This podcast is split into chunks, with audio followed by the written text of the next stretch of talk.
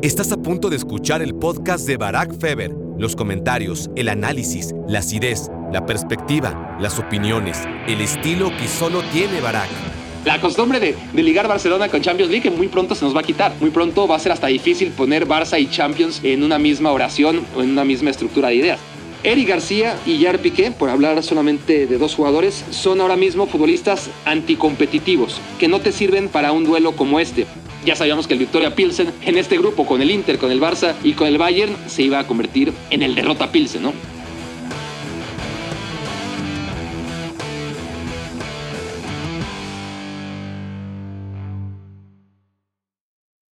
Hola, hola, hola, bienvenidos a Me quiero volver chango. Gracias por hacerme su cómplice para matar el tiempo.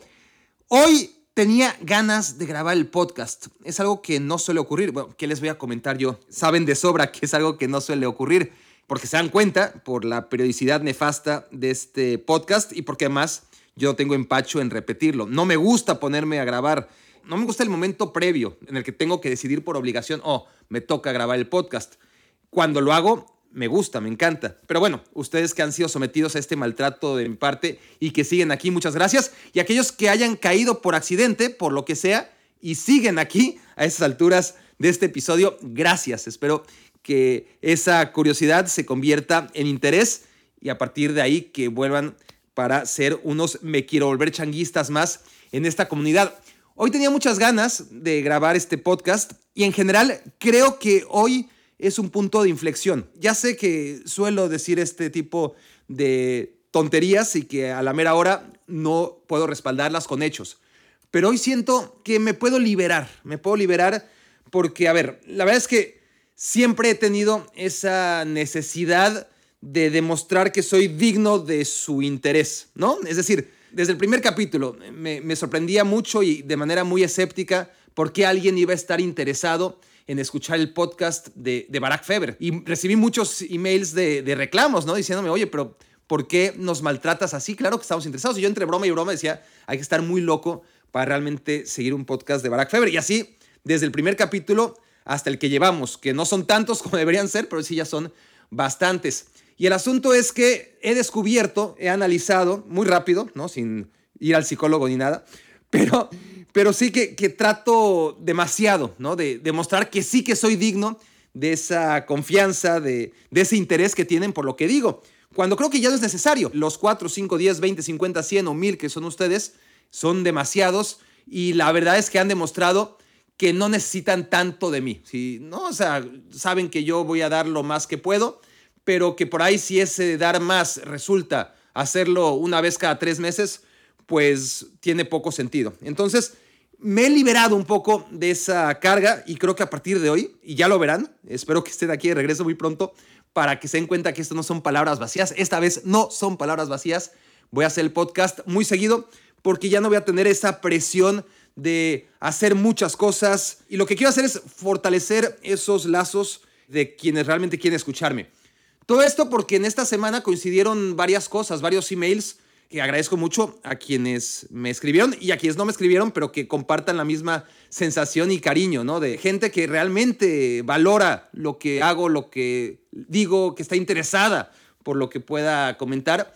Y bueno, eso más allá de que me sigue sorprendiendo, pues me inspira, honestamente me inspira. Además, no es que ustedes como personajes anónimos del día a día valgan menos, pero sí fortaleció honestamente mucho mi autoestima y, mis ganas de hacer esto y, de hacerlo para quienes quieran escucharlo, olvidarme de que llegue a las masas. Este, por cierto, este podcast ha llegado a ser el más escuchado de fútbol en todo México. ¿eh? Es decir, tampoco es eh, un podcast tan hipster como uno podría creer. Sí tenemos obviamente un nicho muy restringido al que valoramos mucho, pero sí que también se ha masificado. A lo que voy es que me vale madres, me vale madres, porque de todas formas, como saben, no hay patrocinio y cuando llegue, llegará, pero más fácil si empiezo a grabar y grabar y grabar y hacerlo así, porque sí, y no pensar y no estructurarlo tanto. Bueno, ¿qué fue lo que pasó? Eh, además de estos dos o tres o cuatro emails que llegaron en días bastante consecutivos y, y que me inspiraron de verdad, pues pasó que mi amigo Eder Velázquez, que ahora mismo es un alto directivo en Cruz Azul, un día me llama, hace bien poquito, y me hace una videollamada. Suele hacerlo, ¿no? Bueno, no todos los días, pero bueno, se acuerda de mí una vez cada seis meses y me empieza a hablar y, está en la videollamada, ¿no? En, el WhatsApp y yo nada más lo veo a él. Y me dice, aquí estoy con cuatro muertos, con cuatro muertos, los únicos cuatro tipos que, que te admiran. Y yo, bueno, pues a ver a quién, ¿no? Este, digo, qué, qué padre. Realmente yo vi al policía atrás de Eder y decía oficial, ¿no? Hasta, hasta le dije oficial. Eh, eh, trataba de ser muy, muy amable con el oficial, de, con el poli que estaba atrás de Eder, porque pensaba que él era uno de ellos. Y resulta que no, que, que en eso abre la toma y está con un squinkle que yo como que ubico y digo, a este lo ubico de algún lugar, ¿no? La cae niño y me dice Eder, ¿lo ubicas o no lo ubicas? ¿Sabes quién es o, no? Y yo, puta, sí, pero ¿cómo ha crecido, no? En, ese, como tratando de hacer tiempo para decir, puta, ¿quién chingados es, no? Porque sí lo conozco, pero pues ya está grande, ¿no? Y resulta que de repente veo, y, claro, como, como no trae el uniforme de la selección mexicana, pues me tardé como, obviamente, dos o tres segundos, pero que fueron una eternidad en mi cerebro tratando de no quedar mal, ¿no? Con, con, la persona a la que no estaba reconociendo. Y era el Charlie Rodríguez. Bueno, era el Charlie Rodríguez que estaba ahí junto a Eder en las instalaciones de Cruz Azul. Y después había varios, varios este, jugadores de Cruz Azul. Cuatro de ellos declarados, me quiero volver changuistas. Eso realmente me llamó la atención, ¿no? Este, uno de ellos era Charlie Rodríguez, el otro era Eric Lira, el otro Sebastián Jurado y el otro Cata Domínguez, háganme favor. Bueno, esos cuatro, pero además había varios, ¿no? Varios jugadores de Cruz Azul ahí en esa teleconferencia improvisada y, y a traición en la que, bueno, la verdad es que me di cuenta que a veces subestimo, ¿no? Subestimo lo que hago y mi penetración, claramente. Entonces, la verdad es que no voy a negarles que me dio gusto, me dio gusto que además del Cruz Azul, con, con lo mal que trato a ese equipo, honestamente, por todos los complejos que fui generando desde niño, ¿no? Todo ese odio, esa relación de amor y odio que tengo. Ahora puedo decir que es amor y odio. Honestamente, hasta antes de esa llamada era odio, odio, odio pero obviamente después de esa llamada hasta quería que le ganaran a León. Y casi diría que me dio gusto que le ganaran a León. Así que bueno, saludos a, quienes estén siguiendo este podcast de entre Charlie y Eric y Sebastián y Catita. Y bueno, y todos los demás, obviamente, aunque no sean jugadores profesionales de fútbol, gracias por hacerlo. Bueno, este mes complicado, muy, muy complicado. Los Blue Jays quedaron eliminados. Sé que no les interesa para nada lo que pueda decirles de, de béisbol, pero qué duro es seguir un equipo durante 162 partidos. Además, duran horas y horas los encuentros. Claro que, como les dije, ni siquiera el fútbol lo veo en vivo, suelo verlo en diferido.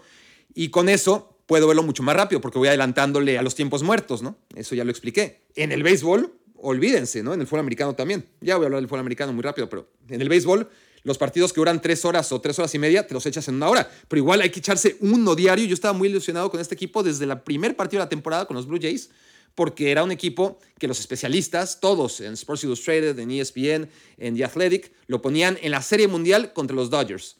Y resulta que la temporada fue una mierda, una mierda, ¿no? Eh, pero bueno, corrimos al manager, a Charlie Montoyo, eh, que era un desastre. Trajimos, o bueno, de interino al que era su asistente. El equipo medio levantó con John Schneider. Pero bueno, a final de cuentas no les voy a hacer largo el cuento. Es muy duro que después de 162 partidos llegues a playoff de milagro, ¿no? Ahí de repechaje, juegues en casa, dos encuentros, pierdas los dos y a casa. Contra los marineros de Seattle, además que son otro equipo de muertos. Fue duro, fue duro, honestamente, y, y me desmotivó bastante porque creí, no tanto porque la temporada ya venía avisando que no íbamos a ganarle ni a Houston, eventualmente, ni a Yankees, súper eventualmente, ni a Dodgers, súper, súper, súper eventualmente. Pero por lo menos a los Mariners pero bueno, no los aburro más con el tema de, béisbol, fue duro. Fue duro también la semana de los Miami Dolphins, un equipo al que sigo desde hace mucho tiempo. No tan apasionadamente porque son malísimos, pero esta temporada iban bien. Tua Gabaloa, eh, ni, ni, siquiera pronuncié bien su apellido, pero Tua tenía una temporada en la que estaba on fire y resulta que, bueno, se conmociona. Los Dolphins fueron irresponsables, lo hicieron jugar cuando el domingo en un partido en contra de los Bills ya había sufrido una contusión. El jueves juega contra los Bengals, otro golpe y, y fue un golpe durísimo para el coreback y para la institución en general, que iba muy bien y a partir de ahí ha sido un desastre y no era para menos. En fin, semana complicadita que no me ha hecho motivarme demasiado tampoco, pero les digo, les digo que, este tipo de, cositas a lo largo de la semana me han inspirado. ¿Y qué más? Bueno, lo de hoy del Barcelona, ¿no? Eh, quiero también que este podcast empiece a ser un poquito algo de actualidad. Voy a tener siempre la tómbola. Hoy voy a utilizar el tema Barça como dedazo, pero les aviso ya que voy a sacar una tómbola, voy a sacar en cada capítulo el nombre de un equipo y el nombre de una selección previa al Mundial para hacer un comentario, una reflexión sobre ellos, sobre una selección y sobre un equipo en cada capítulo Me Quiero Volver Chango, que me comprometo va a ser mucho más habitual de lo que sospechan, de lo que se imaginan. No se la van a acabar. Les comento entonces que gracias, gracias por hacerme digno de su interés, aunque no elabore planes tan sofisticados y cerrados sobre la estructura de este podcast, que ahora ya no va a tener. Nunca tuvo un guion, pero siempre tuvo una estructura y ahora lo voy a hacer mucho más fácil. Los que están llegando, insisto, gracias, de verdad. Muchas gracias por estar aquí y ojalá se queden. Si no se han ido a estas alturas, creo que, que de alguna manera están cayendo en la red de esta comunidad de Me Quiero Volver Changuistas. Bueno, dentro de estos propósitos de año nuevo, ¿no? Eh, que estoy haciendo desde septiembre como un muy buen adelantado, ¿no? Ya estamos en octubre, ya estamos en, octubre, así que no estoy tan adelantado, pero sí lo suficiente para, para hacer mis propósitos de fin de año y van a ver que esta vez sí los voy a cumplir. El Barcelona, eh, al grano, me tardé como siempre, ¿verdad? En aterrizar el tema del día. El Barcelona que empata 3 a 3 contra el Inter de Milán en un partido espectacular, seguramente aquellos que no son del Inter ni del Barcelona lo disfrutaron mucho más. Bueno, los del Inter seguro que fueron los que más lo disfrutaron al final de todos. Pero en fin, fue un partido muy emocionante, con vaivén, con un Barcelona que dominaba, que dominó el primer tiempo, pero que de todas formas, siendo el primer tiempo del Barça mucho mejor que el segundo tiempo, de todas formas el primer tiempo mi sensación fue que el Inter llegando poco siempre llegaba con más peligro que el Barça, ¿no? El Barça llegaba mucho, con cierto peligro, pero nunca con tanto peligro como el Inter al contragolpe. Y ahí yo tenía una mezcla de sensaciones porque a mí me gusta mucho este Inter. Tuvo un bajón terrible, incomprensible, pero gracias al Barcelona ha retomado su confianza y retomar la confianza es el primer paso para retomar el fútbol. Y todo eso fue gracias a lo ocurrido en el partido de ida. El Inter realmente llegaba muy mal, el Barcelona parecía que llevaba muy bien y luego ocurre ese partido que el Barça lo juega mal y que se queja amargamente de dos decisiones arbitrales cuando a final de cuentas podremos discutir lo que ustedes quieran si esas dos acciones que cada vez van quedando más en el pasado y seguramente que habrían sido tema de un podcast que nunca grabé la semana pasada, así que no voy a ahondar demasiado en el asunto, pero aquella mano de Ansu Fati en el gol que no sube al marcador del Barça, anotado por Pedri, y la mano en los últimos minutos de Dumfries, que no se señala, cómo esas dos jugadas afectaron al Barcelona. Pero cuando llegas, más allá de discutir lo que opine yo de esas dos jugadas en particular, que, para mí son volados, son 50-50, no sé, han demostrado los árbitros que pueden marcar cualquier cosa. Con esto del VAR eso no ha cambiado. Hemos visto jugadas, muchas manos ofensivas, como la de Ansu Fati, que se señalan y otras que no se señalan. Y hemos visto también manos defensivas como la de Dumfries, que se señalan y otras que no se marcan. Así que ni fue la primera vez que una mano como la de Ansu anuló un gol, ni fue la primera vez, ni será la última, que una mano como la de Dumfries no se señala. Pero si el Barcelona tuvo que llegar a ese límite de justificar su derrota en dos jugadas, quiere decir que algo hizo muy mal en el camino, porque cuando juegas al fútbol hay que ser lo suficientemente superior a tu rival como para tener un margen de error. Y ese margen de error es alguna falla propia, alguna chiripa del rival o sobre todo algún error o si quieres un par de errores por parte del árbitro. El Barça no tenía ese margen porque jugó basura, en pocas palabras, en contra del Inter en el partido de ida, porque tuvo esas dos jugadas, porque tuvo un poste de Embelé y luego ya es imposible recordar otra jugada de peligro. Pero bueno, hasta ahí el juego de ida.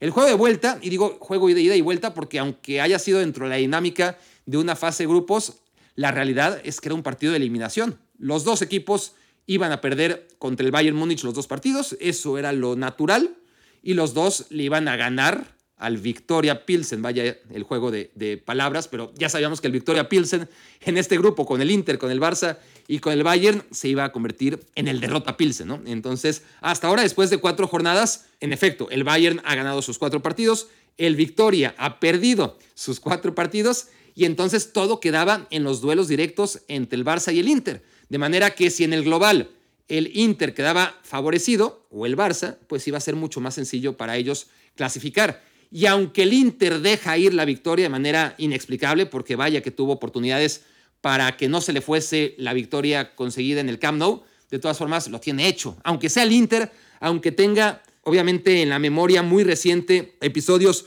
como aquella vez contra el propio Barça en casa, contra los suplentes del Barça en otros tiempos, cuando el Barça ya estaba clasificado, pero improvisó con una eh, selección de jugadores que era totalmente inédita a Valverde y el Inter lo único que tenía que hacer era ganarle a ese Barça y no pudo jugando en casa en la sexta y última jornada de la fase de grupos o contra el Shakhtar, un Shakhtar que ya no peleaba nada en casa también que no fue capaz de ganarle al equipo ucraniano, pero todo eso era con Conte, que también tiene una maldición con la Champions, ¿no? Eh, el Inter de por sí desde 2010 está maldito respecto a la Champions League, no tanto como la Juventus, por cierto, que bárbaro, la Juventus históricamente con la Champions es una cosa de terror, valga este paréntesis, porque sí, mucho hablar del Barça, pero ¿qué onda con la Juventus, no? O sea, la Juventus cada vez lo hace peor, un equipo que jugó dos de las cuatro finales más recientes cuando trajo a Cristiano Ronaldo, porque había jugado la final en contra del Barcelona, porque había jugado también una final en contra del Real Madrid y estaba ahí, ¿no? Muy cerca de ganar la Champions.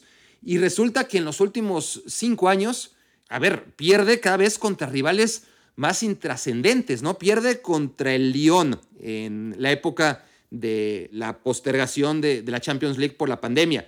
Después del Lyon, pierde de manera también increíble cuando nadie esperaba en contra del Villarreal. Bueno, eso fue la temporada pasada, pero entre León y Villarreal fue el Porto, ¿no? El, Porto también los elimina y cada vez pierden ante un equipo más increíble y esta vez fue el Maccabi Haifa que, que, realmente en la fase de grupos, porque obviamente ya no es un duelo a competición de octavos de final como ocurrió contra el Villarreal o contra el Porto o como contra el Lyon, que me parece que fueron cuartos, contra el Maccabi Haifa es semifinal, pero de todas formas es también un partido de ida y vuelta, eh, jugado con una semana de diferencia, como el Barcelona contra Inter, con implicaciones directas para la clasificación, o por lo menos para no ver cómo el Benfica y el Paris Saint-Germain, sobre todo el Benfica, se les iba eh, más allá de su alcance, ¿no? Y resulta que el Maccabi Haifa le pasa por encima a la Juventus en Turín, al final el marcador es 3-1, súper engañoso, pero después en la vuelta en Haifa el Maccabi Haifa le vuelve a dar un repasón a la, Juventus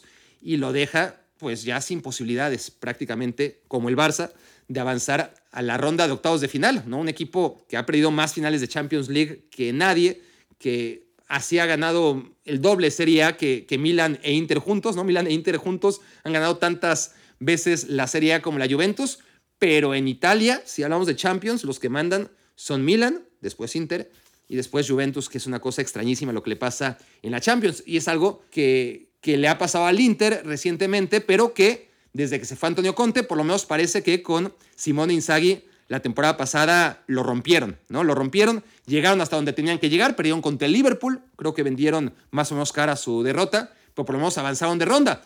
Y aunque ahora, tratándose del Inter, no podemos descartar que se dispare en todos y cada uno de los dedos de los pies en contra del Victoria Pilsen, pues a ver, lo único que necesita es ganarle. Y si no le gana, de todas formas, entonces que el Barça pierda contra el Bayern, que sería lo natural, ¿no? Entonces, esperar a que el Barça le gane al Bayern y que el Victoria Pilsen le saque un punto al Inter, bueno, eso ya sería extraordinario. Y encima, después de eso, pues todavía el Inter tendría un partido contra el Bayern, el Barça contra el Victoria Pilsen, y ahí sí que el Barça tendría oportunidades, pero de todas formas el Inter seguiría teniendo en sus manos la posibilidad de clasificar. En fin, lo que quiero decir con esto es que el Barça está en la Europa League, otra vez, por segundo año consecutivo, en un partido en el que les comentaba que el primer tiempo, pues sí, fue vaivén, pero siempre con la sensación de que el Inter podía generar más peligro que el Barça, aún llegando menos.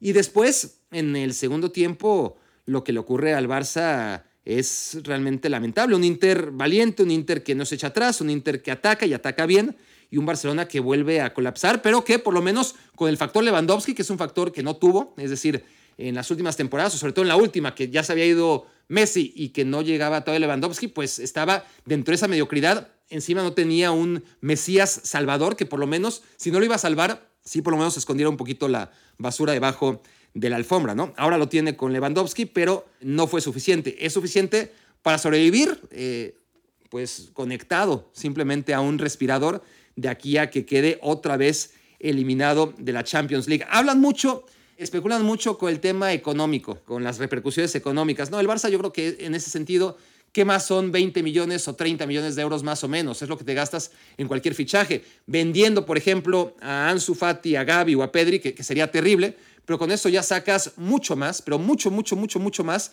de lo que dejas de ganar por avanzar en la Champions League. Creo que esos comentarios no tienen demasiado fundamento, honestamente, o si tienen fundamento, creo que se exagera, se exagera demasiado cuando se piensa que el Barça va a ser rescatado económicamente si logra avanzar a fases de Champions League a las que ya no ha llegado. Ya lleva dos temporadas seguidas, o bueno, en esta está a punto de quedar otra vez fuera de los octavos de final.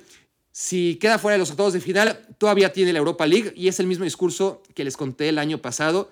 Y, y si no se lo aprendieron o si no lo recuerdan, pues se lo repito. Al final de cuentas, el Barcelona no aspiraba, aún pasando octavos de final, a ir más allá de octavos de final, honestamente. Es decir, cuando realmente haces bolsa en la Champions League, porque vas acumulando bolsa, es si te metes a semifinal, luego a la final, si eres campeón. Si llegas a cuartos de final, está bien, ganas una cantidad importante de dinero, pero es muy similar a si acabas ganando la Europa League. O sea, la diferencia entre ganar la Europa League y meterte a cuartos de final de la Champions en lo que se refiere a ingreso económico es mínima, es casi equivalente. Si te metes a la final de la Europa League aún sin ganarla, equivale a jugar los octavos de final de la Champions y perderla. Es decir, si el Barça hubiera avanzado a octavos de final y hubiese perdido, como es natural que perdiese, porque el Barça seguramente no da para más, pues entonces habría ganado lo mismo que el Barça puede ganar si es que se mete a semifinal de la Europa League. Y ahí está el tema. El año pasado pensábamos que el Barça, sobre todo porque parecía acabar bien la temporada, iba a ganar la Europa League, ¿no? Eh, había pocas dudas de ello porque además los rivales más importantes fueron cayendo poco a poco y parecía que el Barça tenía vía libre, ¿no? Pista libre para ganar la Champions y evidentemente no fue así. La final, la Europa League, perdón. La costumbre de, ligar Barcelona con Champions League muy pronto se nos va a quitar. Muy pronto va a ser hasta difícil poner Barça y Champions en una misma oración o en una misma estructura de ideas. Bueno, al final recordemos que la Europa League la acaban jugando cuatro semifinalistas super random y, la final acaba siendo Eintracht contra Rangers. Nadie, nadie esperaba que esa fuera remotamente la final, así que no podemos asegurar ni mucho menos que el Barça ahora va a lograr cumplir objetivos económicos o por lo menos salvar económicamente la temporada metiéndose a la final de la Europa League o ganándola. Insisto, ganarla equivale económicamente a meterse a cuartos de final de la Champions League. Perder la final equivale a meterse a octavos de final, que es lo que ahora mismo todo el mundo llora y se preocupa, cuando en realidad el tema no va por ahí. O sea, eso no va a salvar al Barça. El Barça está súper hipotecado, ha gastado mucho más, se ha endeudado mucho más de lo que podría ganar, inclusive ganando la Champions League. Inclusive ganando dos Champions League seguidas, ¿no? Algo que, que no va a ocurrir, pero ni con eso el Barça en términos de millones de euros, es decir, el Real Madrid no llegó ni a 90 millones de euros ganando la, la Champions pasada. E-, eso es lo que cuesta la mitad de un futbolista estos días, ¿no? Si tomamos en cuenta el traspaso más lo que hay que pagarle. Entonces, es realmente un tema que no es tan importante como se dice. Si es importante el asunto de que el Barcelona, bueno, eh, mejor ingresar 20 millones a no ingresarlos, pero de todas formas tiene el agua al cuello. Y lo que les quiero decir es que aún si el Barça pudiese cumplir los objetivos deportivos y por ende inyectar a sus arcas el dinero por meterse a semifinales, ya no hablemos ganar, meterse a semifinales de la Champions League, aún así es, es muy poquito, muy poquito comparado con lo que cuestan los jugadores para empezar a ficharlos y después pagarles. Entonces es una realidad alterna que me parece que se vende una historia que no es.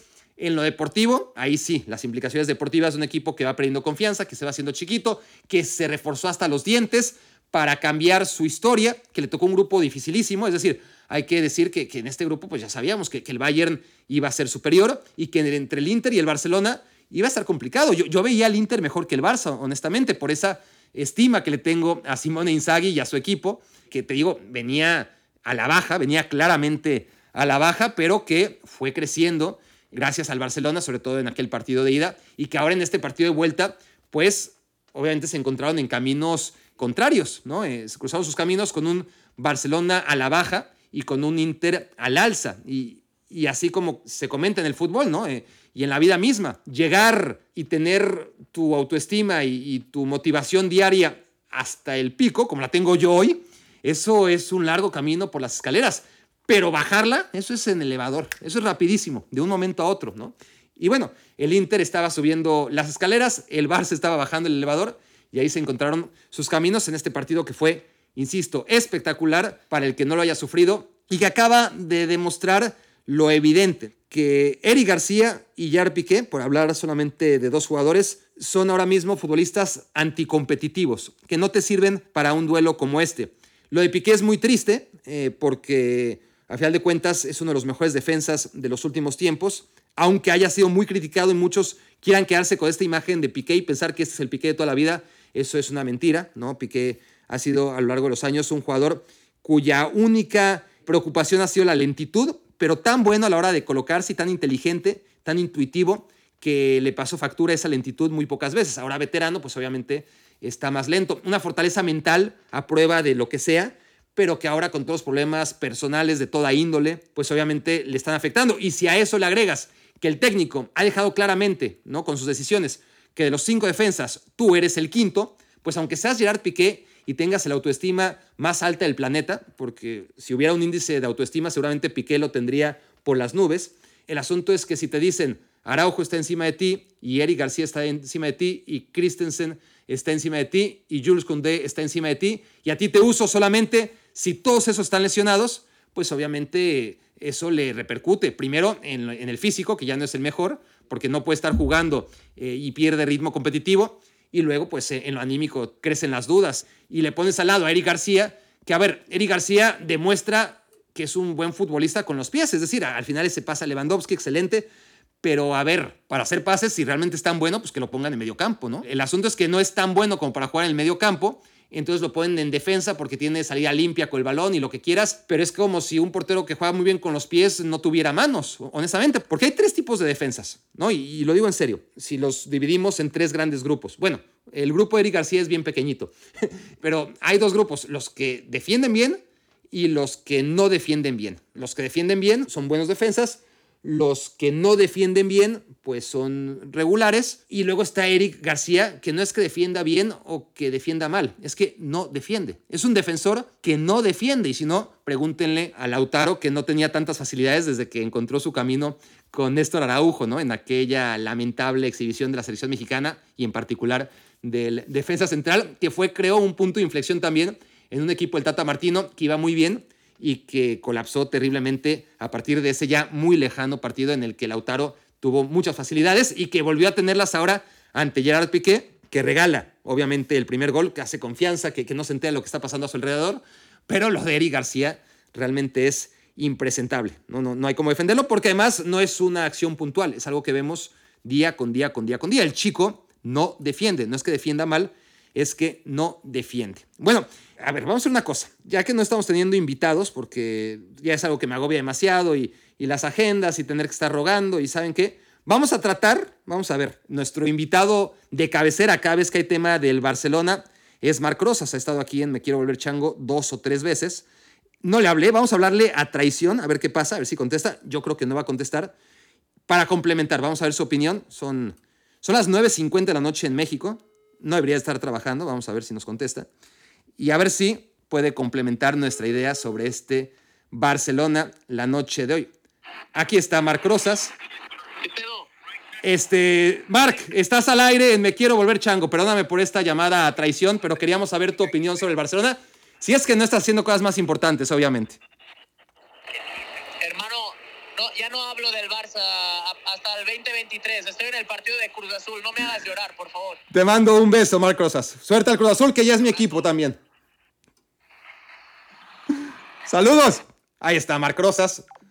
Está, mira qué, qué, buen detalle que me está contestando en medio partido del Cruz Azul. Yo obviamente este, ni idea tenía que Cruz Azul estaba jugando a esta hora, pero bueno, saludos otra vez a ese grupúsculo de Cruz Azulinos. Me quiero volver changuistas y gracias a Marc Rosas que no quiere hablar del Barcelona, pero creo que lo dijo todo. Además estaba trabajando. Bueno, este, son las cosas que tiene el podcast en vivo que hoy estoy tratando de instalar, no con mucho éxito, pero bueno, contestó Marc Rosas y creo que, que con sus pocas palabras dejó más que claro el tema este del Barcelona. Bueno, vamos ahora entonces al audio del día, si les parece. Aquí tenemos el audio. Se trata de Marco desde la Ciudad de México tengo la sensación, y también por algunos videos que he escuchado y visto tuyos de Cali Arena, que tiene cierta, cierto desprecio o cierto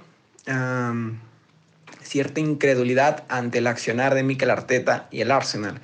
Siento que no acabas de valorar del todo el crecimiento que ha tenido el club con Mikel Arteta desde las últimas dos temporadas y media. Entonces, yo quiero preguntarte por qué esta animadversión contra el Arsenal o si es solamente apreciación mía y si es así, si es real, que nos cuentes por qué, a qué se debe y también cuáles son tus expectativas de este Arsenal de Arteta para esta campaña 22-23 y sobre todo qué viene para el futuro Gunner. Bueno, muchas gracias Marco. Tiene razón, tiene razón. Se debe básicamente esta animadversión que tenía Mikel Arteta, y tengo que ser muy sincero aquí, a ignorancia, ¿no? A, ignorancia y, a no saber entender el tema y el proceso de Mikel Arteta.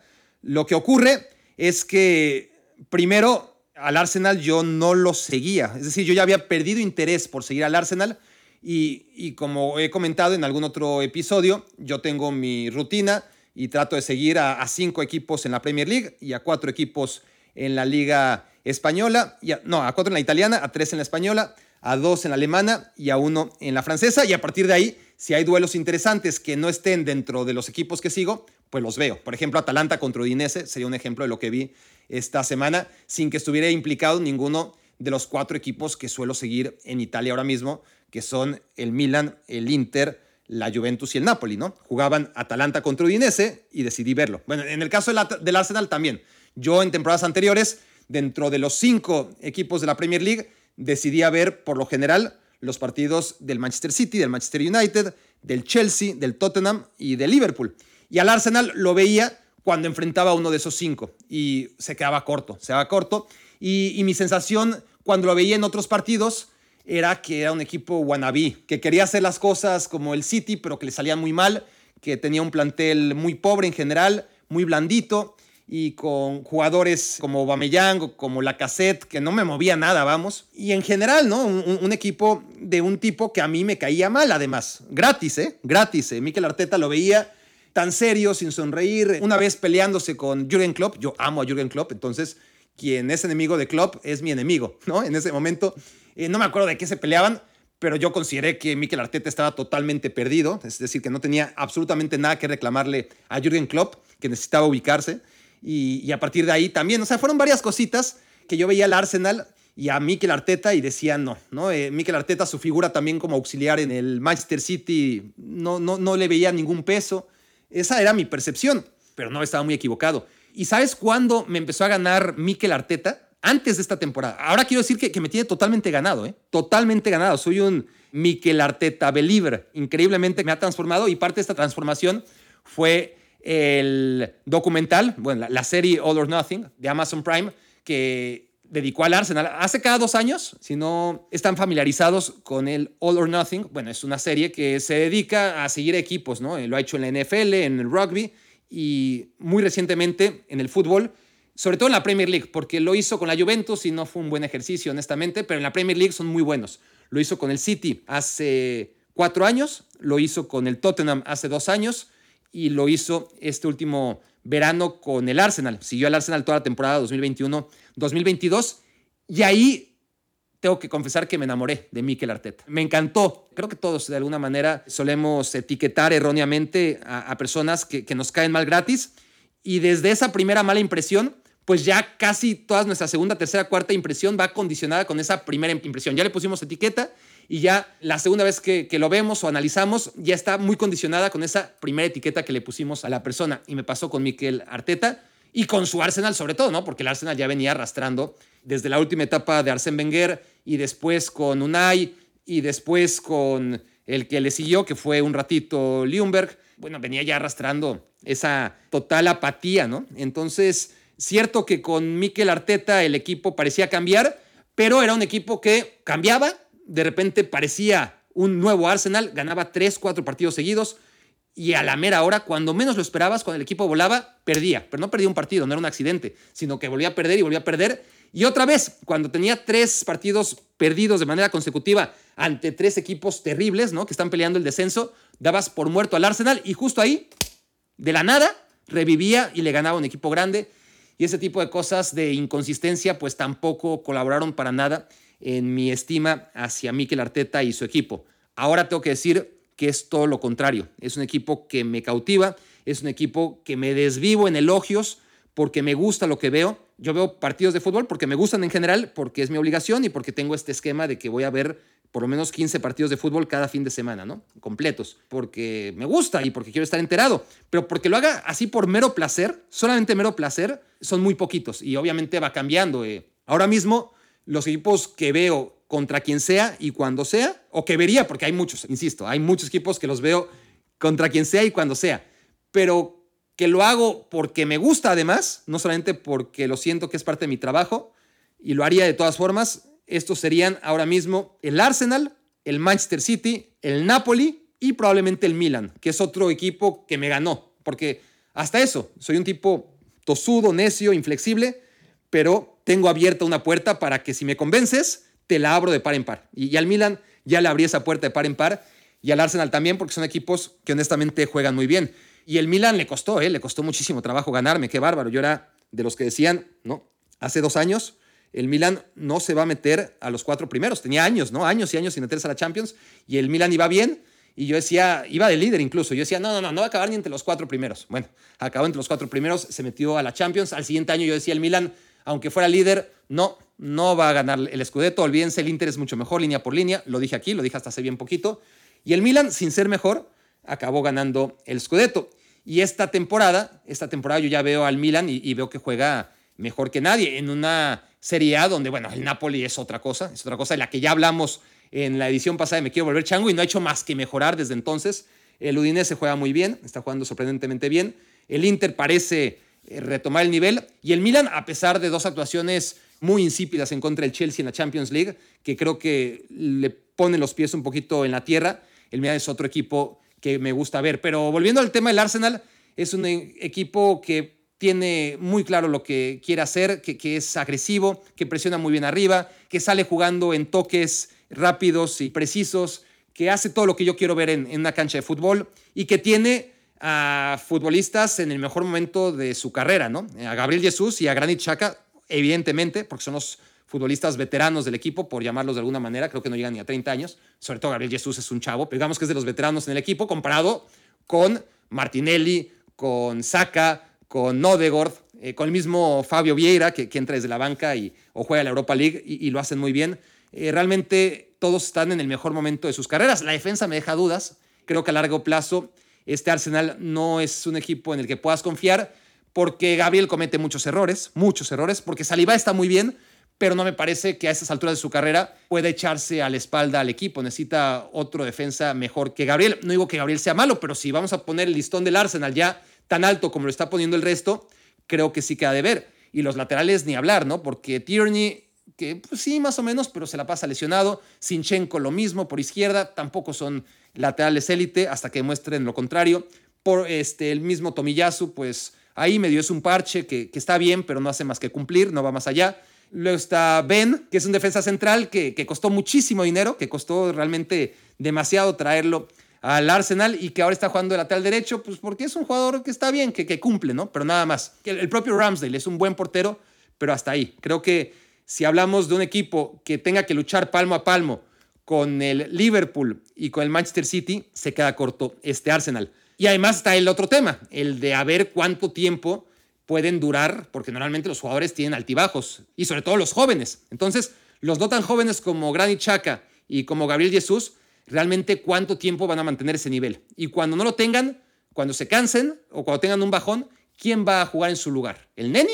¿O en Ketia? Está por verse, ¿no? El, nivel que, tengan, pero me parece a mí que aunque en Ketia ha demostrado ser un delantero válido en ciertos momentos, se queda lejos, sobre todo la versión de Gabriel Jesús que estamos viendo. Y después lo mismo, ¿no? Eh, cuando tengan un bajón natural, jugadores tan jóvenes como Martinelli o como Saka o como el propio Odegaard, capitán del equipo, veterano ya por todos los partidos que lleva en su carrera, pero que sigue siendo un chico de 22 años, me parece, pues ahí, bueno, está Fabio Vieira, que está bien, pero no hay mucho más, no hay esa profundidad que nos invita a pensar que el Arsenal realmente debe tener una aspiración o nosotros debamos ponerle un listón más allá de la obsesión que se ha vuelto a acabar entre los cuatro primeros. Eso es lo que tiene que hacer el Arsenal y creo que sí, ese mínimo sí que lo va a cumplir. Bueno, regresando al tema del Barcelona, ya para despedir esta edición del Me quiero volver chango 5.0, si no es que ya llevamos muchas más versiones. Claro, le hablé a Marc Rosas, me dio pena porque me contestó a medio partido. Este, no sé si estaba en media transmisión o qué.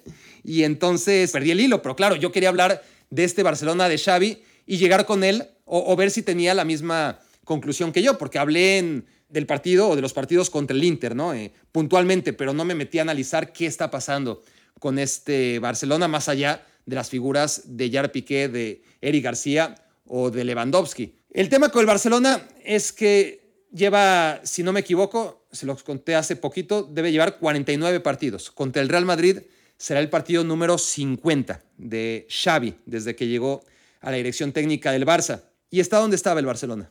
Ese es el tema. El Barça está donde estaba hace un año que llegó Xavi. Y el tema es que no se ha quedado ahí estático. No, ha dado dos pasos adelante y luego tres atrás y luego uno adelante y luego uno atrás y luego parece que da cuatro pasos adelante y cuando parece que ya es un paciente sano y que solamente puede volar, pues inmediatamente da cinco pasos atrás y así anda, arriba, abajo, arriba, abajo en su camino y por, esta, es como la bolsa, ¿no? La, bolsa a 20 años, a 30 años, pues siempre afortunadamente sube, pero tiene unos altibajos que, no sabes, ¿no? Si tú empiezas a invertir en un año como 2022, pues de aquí a que recuperes tu dinero está complicado, ¿no? Si empezaste en 2020, pues te fue muy bien y las pérdidas que estás teniendo ahora, ya estoy volviendo esto un podcast de economía, perdonen porque además soy, estoy hablando como experto cuando no tengo ni la menor idea, pero bueno, si en 2020 empezaste a invertir, entonces a pesar de las pérdidas de 2022, pues todavía tienes un margen de maniobra y hay otros que todavía están en ese punto en el que tuvieron subidas, bajadas, pero están más o menos donde estaban, ¿no? Que no han logrado intereses por el dinero invertido en la bolsa. Y así está el Barcelona. Ha invertido un año en Xavi y no ha tenido intereses. Ha tenido ganancias, ha tenido pérdidas, ha tenido momentos muy altos, muy ilusionantes y ha tenido vueltas a la realidad terribles. Y yo lo veía muy claro en el partido contra el Celta, el último partido del Barça antes de jugar en contra del Inter el fin de semana, porque curiosamente el último partido del Barça sin Xavi había sido dirigido por el técnico interino Guillermo Amor, que sustituyó a Kuman un par de encuentros.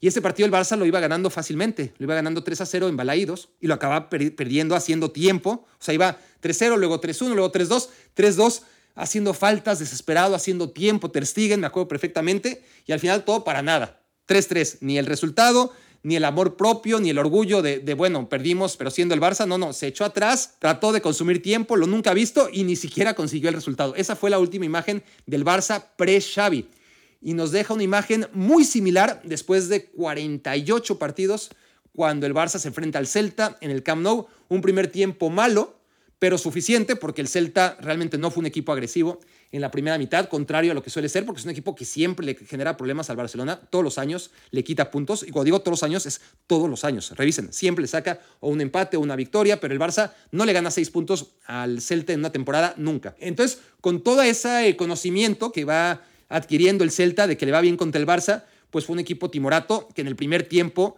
no explotó la que ya era evidente carencia del Barcelona, ¿no? El Barcelona defensivamente era un equipo que, había dejado la puerta abierta, pero se había ido de vacaciones al área contraria, dejó la puerta abierta, no activó la alarma, se llevó al perro, pero no hubo ladrón, ¿no? Que, que aprovechara la circunstancia. Por eso el Barcelona se quedó en cero en la primera y en la segunda mitad. Eso es lo increíble, que el Barça a final de cuentas, más allá de los tres goles que se come, que pudieron ser seis en contra del Inter, o por lo menos cuatro o cinco, para no exagerar, el asunto es que en la liga ha recibido un gol, pero el Celta en el segundo tiempo masacró al Barcelona. Es difícil decir masacró cuando no le metió ni un gol, pero es que hay que ver ese segundo tiempo y cómo el Barcelona fue un títere en manos del Celta y que por diferentes circunstancias que se han ido repitiendo en la Liga Española y que por eso el Barça solamente tiene un gol en contra, pero sobre todo lo vimos en el segundo tiempo contra el Celta. La verdad es que entre Ter algún defensa con una intervención heroica, algún favor arbitral o una falla del rival, todas estas juntas han hecho que el Barça parezca que está mucho mejor, sobre todo defensivamente, de lo que está. Bueno, la sensación de caos total que me deja el Barça, aún en la victoria contra el Celta, fue idéntica a la que me dejó el Barcelona contra el Celta hace un año, hace 11 meses, si queremos ser exactos, en el último partido que no dirigió Xavi. Y bueno, así llega el Barcelona a enfrentar al Real Madrid en el que, insisto, eh, por ahí me equivoco, pero creo yo que es el partido número 50 de Xavi desde que llegó al Barça y lo puede ganar, lo puede ganar. indudablemente lo puede ganar porque tiene jugadores, ha hecho una inversión increíble, ¿no? Este equipo. El Madrid tampoco anda muy bien. El Barça se siente mucho más cómodo en los últimos años, en la última década. De hecho, jugando en el Bernabéu, que jugando en el Camp Nou un clásico, ha sacado mucho mejores resultados y sobre todo goleadas. Nadie veía venir la goleada de la temporada pasada, pero ese es el tema, que el Barça puede ganar el clásico y puede otra vez alimentar esperanza y otra vez pensar que va a algún lado. El tema es ese, ¿va a algún lado el Barcelona? Porque yo podría apostar a favor del Barça en contra del Real Madrid en el plazo inmediato, en los 90 minutos, porque el Barça ha demostrado que es un equipo que nos puede sorprender, que es fiable para hacer de la nada un buen partido, pero no sabemos qué va a pasar después. Y, basado en lo que ha ocurrido, podemos especular con una probabilidad de éxito bastante grande que después de esa hipotética victoria en el Bernabéu, el Barcelona va a volver a ser el mismo Barcelona. Entonces, ese es el tema, que aún ganando el Barcelona al Real Madrid esos tres puntos, la sensación es que el Barça no va a ningún lado. Queridos, me quiero volver changuistas del hoy, del mañana, bueno, del mañana todavía no, pero puede ser que en el mañana estén regresando, ¿no? Porque esto se queda obviamente en el ciberespacio y es muy probable que algunos en el mañana están escuchando mi opinión del Barcelona y de varios asuntos de la actualidad futbolística de octubre de 2022. Pero bueno, me quiero volver changuistas, primates del hoy, del ayer y del mañana. Muchas gracias. Esto fue Me quiero volver chango. Gracias por haberme hecho su cómplice para matar el tiempo.